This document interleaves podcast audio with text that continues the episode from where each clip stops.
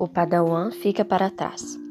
Não tenho certeza de que em qual momento daquela noite o Aug cortou a trança de Padawan.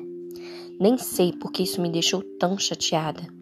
Sempre achei a obsessão dele com tudo relacionado a Star Wars uma coisa meio nerd, e aquela trança com as contas era simplesmente horrível. Mas ele sempre tivera tanto orgulho daquilo de como havia demorado para crescer, de como ele mesmo tinha escolhido as contas em um armarinho do sorro.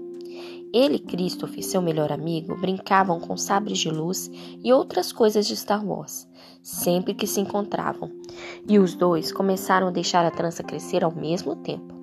Quanto ao Auguste, cortou a dele naquela noite sem nenhuma explicação, sem nem me contar antes, o que foi surpreendente, e sem sequer ligar para o Christopher.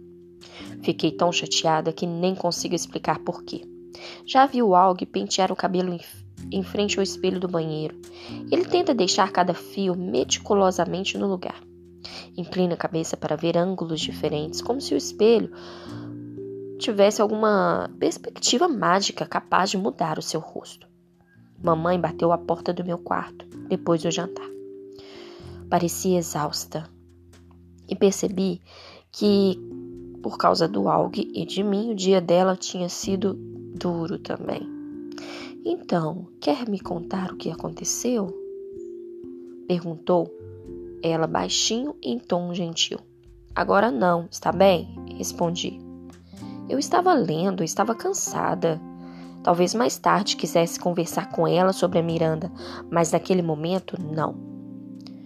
Volto antes de você ir dormir, disse ela, aproximando e beijando o topo da minha cabeça.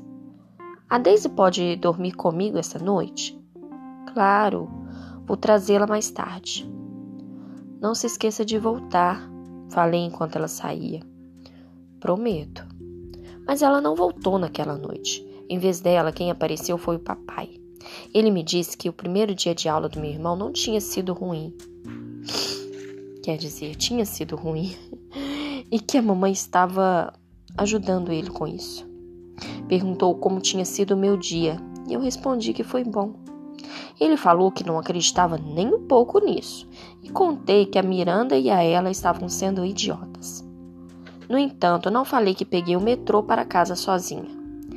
Ele disse que nada põe amizades tão à prova quanto o ensino médio. E depois começou a zombar de mim por estar lendo Guerra e Paz. Não de verdade, é claro, porque eu já o ouvira se gabar para as pessoas de que tem uma filha de 15 anos que lê Tolstói. Mas ele gostava de me provocar perguntando em que ponto do livro eu estava, na parte da guerra ou da paz, e se havia algo ali sobre os dias de Napoleão como dançarino de hip hop. Era uma coisa boba, mas papai sempre conseguia fazer todo mundo rir. E às vezes isso é tudo o que você precisa para se sentir melhor. Não fique zangada com a mamãe, disse ele ao se inclinar para me dar um beijo de boa noite. Você sabe como ela se preocupa com algo. Eu sei, respondi. Quer que eu deixe a luz acesa ou que apague? Está ficando tarde. Falou parado à porta, ao lado do interruptor. Você pode trazer a Daisy antes? Dois segundos depois, ele voltou com a Daisy balançando em seus braços e a pôs deitada no, na cama, do meu lado. Boa noite, querida, falou e beijou minha testa. Também deu um beijo na testa da Daisy. Boa noite, mocinha. Bons sonhos.